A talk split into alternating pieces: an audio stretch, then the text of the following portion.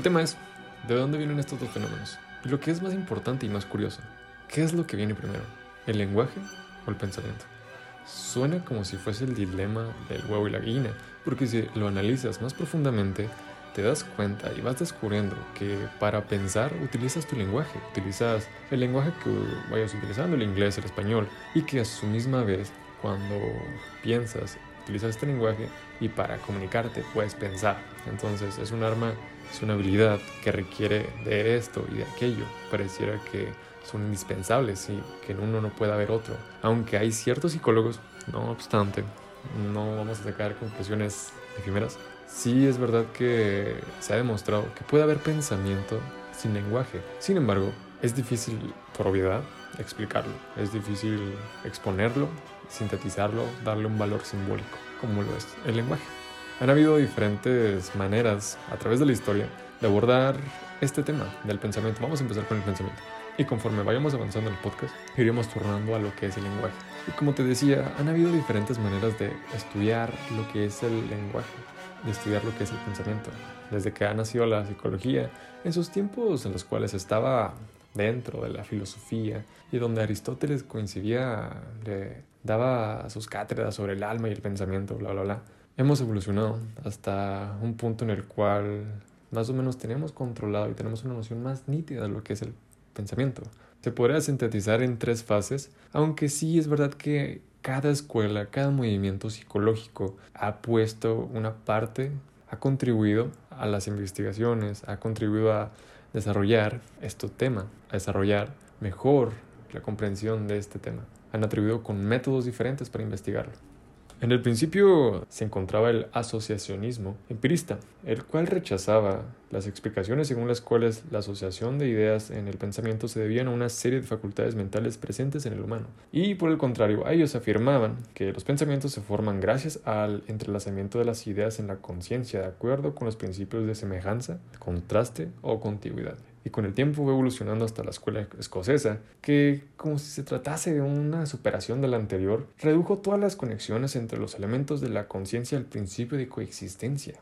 Por otra parte, más adelante, a fines del siglo XIX, el estructuralismo utilizaron métodos como la introspección controlada como medio para estudiar los procesos del pensamiento. Pretendían descubrir la estructura de la conciencia a partir de las experiencias concretas y elementales. Más tarde, la psicología observó la prueba verbal de Ebbinghaus, la cual, básicamente, Ebbinghaus sentó las bases sobre el estudio de los procesos mentales. Centró sus estudios en la memoria y el olvido.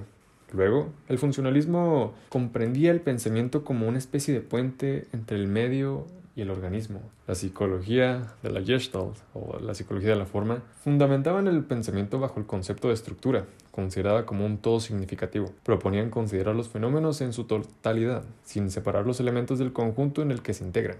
Y así llegamos hasta el conductismo, en donde estos tipos rechazaban todo lo que tiene que ver con la introspección y la conciencia, pues consideraban tales temas fuera del alcance científico y ellos concordaban que el pensamiento no es otra cosa que el aprendizaje de las relaciones que se tienen entre los estímulos y las respuestas. Y por último, vimos un cognitivismo, como te decía al principio, que aceptaban que los procesos mentales se refieren a estados internos y deben describirse tratando de reconstruirlos, no fijándose solo en lo observable como lo hacían los conductistas. Aunque si te pudiese sintetizar toda esa información, en solamente tres fases, te diría que han habido tres periodos en los cuales se puede distinguir claramente cómo es que han evolucionado las maneras de, de estudiar lo que es el pensamiento, el fenómeno del pensamiento. Primeramente, por un lado, de la psicología wundiana se, se utilizaba el método introspeccionista, en donde era utilizado fundamentalmente, mayoritariamente, por el estructuralismo. Luego vimos en una segunda fase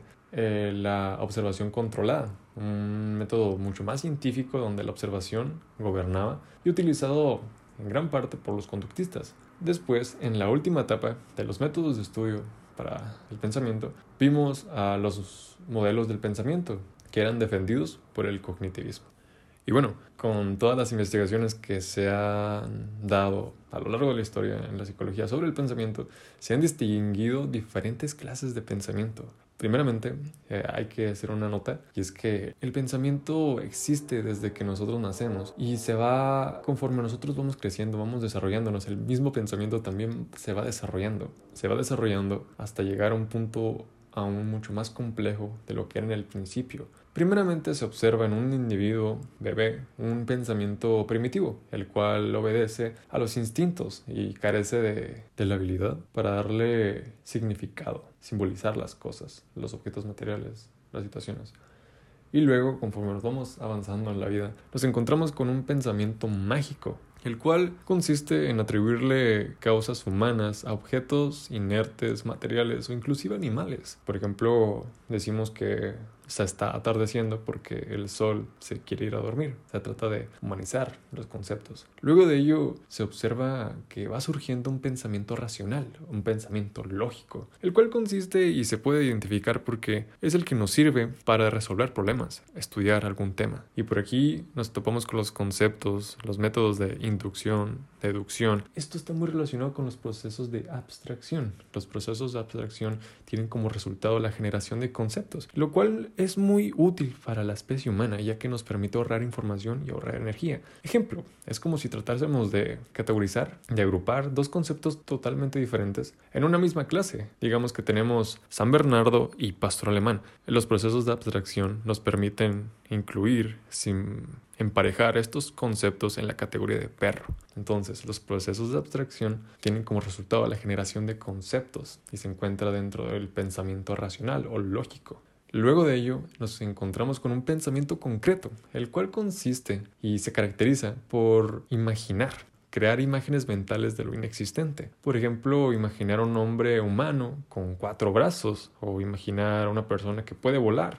Luego de ello, encontramos un pensamiento abstracto, que hay que diferenciar del pensamiento abstracto de los procesos de abstracción ya que el pensamiento abstracto es el cual nos permite pensar y analizar conceptos intangibles, los cuales no están presentes, por ejemplo, el amor, la valentía, la gravedad, la justicia, y por último, también se ha identificado conceptos de pensamiento ligados a la creatividad, la cual consiste y se identifica. Decimos que un pensamiento, eh, algo es creativo cuando se trata de dar una solución novedosa y original a un problema el cual no tenemos información acerca de ello. Y de hecho, de este concepto salen resultan otros dos tipos de pensamiento, el pensamiento reproductivo y el pensamiento productivo.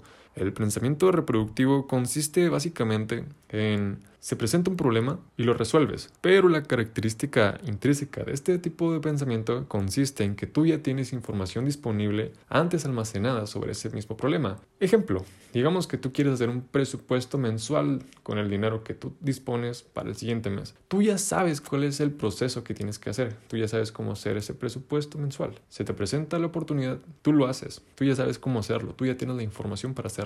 El pensamiento reproductivo, como su nombre lo dice, reproduces la información, reproduces las acciones que ya tenías guardadas en tu memoria. Por otra parte, el pensamiento productivo es el cual, el pensamiento el cual tú generas las respuestas. Tú no tienes idea de cuáles son las posibles maneras de resolver ese problema. Tú produces la solución. Tú produces la solución de una manera novedosa, lo cual te digo que se desenglosa este tipo, estos dos tipos de pensamiento, ya que a este tipo de pensamiento, el pensamiento productivo, se le conoce también como el pensamiento creativo, ya que se trata de crear soluciones. Bueno, por otra parte, del lado del lenguaje, un lugar muy interesante también. Encontramos diferentes funciones, diferentes anormalidades dentro de nuestra propia habla. Primeramente, ¿para qué nos sirve hablar? Los humanos, los seres humanos, los animales, pero nos vamos a centrar más en los, en los animales humanos, es decir, nosotros, los seres humanos, nosotros, las personas, tenemos ciertas funciones las cuales nos permite el lenguaje. Por ejemplo, el lenguaje cumple una función expresiva, Cumple una función fática, funciones poéticas, metalingüísticas, funciones apelativas y funciones referenciales. Las más comunes son las expresivas que básicamente, como su nombre lo dice, expresa, por ejemplo, estoy haciendo, te quiero, eh, estoy comiendo. Referenciales las cuales nos referimos a que algo de alguien, eh, alguien de algo, Juan hizo un pastel. Las metalingüísticas las cuales no permiten hablar de nuestro propio lenguaje. Hablas muy fuerte, el adjetivo que utilizaste es inadecuado, etcétera, etcétera. Aunque cuando nos metemos más al fondo del lenguaje, encontramos ciertas anomalías dentro de él. Muchas veces los humanos nos encontramos con problemas, personas que no hablan bien, personas que no desarrollaron estabilidad a los márgenes promedios de los humanos, personas que se quedaron atrás. Existe la disfemia o la tartamudez, que normalmente viene acompañada, dato curioso, con ansiedad, trastornos de ansiedad. También existe la fascia, que es muy común tanto en niños como en adultos. El paladar hendido o coloquialmente conocido como el labio leporino, que afecta la capacidad del lenguaje. La audimudez, la cual es un término que se utiliza para denominar los casos en los cuales el desarrollo lingüístico se inicia hacia los 5 o 6 años y nunca alcanza los niveles normales o estándares. Pero en fin, volvamos al, al punto inicial. ¿Qué es lo que viene primero? ¿Qué es lo que la ciencia ha dicho al respecto de ello? ¿El lenguaje o el pensamiento? ¿Cuáles son los hechos concretos?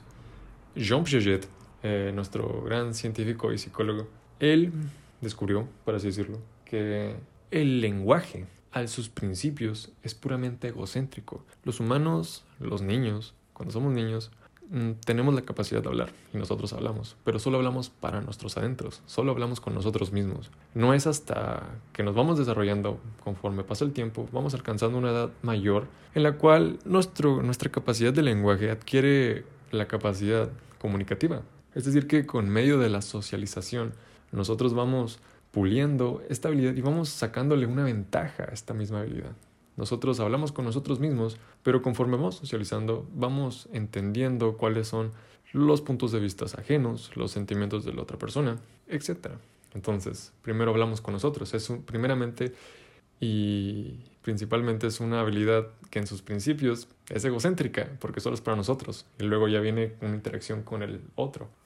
Por otra parte, el pensamiento se ha demostrado, y Jean Piaget coincidía el pensamiento de una manera en la cual el pensamiento para su desarrollo tiene y pasa por diferentes estadios, estadios de equilibrio y desequilibrio. Nosotros cuando estamos, digamos, en nuestra vida, tenemos estadios de equilibrio, los cuales no tenemos dudas, todo está bien. Pero no es hasta que nosotros tratamos de comprender algo que está fuera de nuestros límites, cuando en nuestra mente se pasamos, se desarrolla, se produce un estadio de desequilibrio. Y no es hasta que superamos este estadio de desequilibrio que alcanzamos nuevamente el estadio de equilibrio. Y es así donde hemos pasado a diferentes habilidades dentro de nuestro pensamiento. Eso es como Jean Piaget concibía el el pensamiento. Primeramente comprendemos unas cosas y cuando tratamos de comprender algo nuevo se produce un desequilibrio en nuestra mente y cuando comprendemos aquello que era desconocido, agrandamos nuestro campo de confort, por así decirlo, nuestra, nuestra habilidad del pensamiento y vamos, a, vamos afrontando nuevas dificultades, nuevos desequilibrios conforme vamos creciendo. Pero bueno, dime, ¿tú qué piensas acerca del lenguaje el pensamiento? ¿Qué vino primero, el lenguaje o el pensamiento? ¿Tú qué piensas?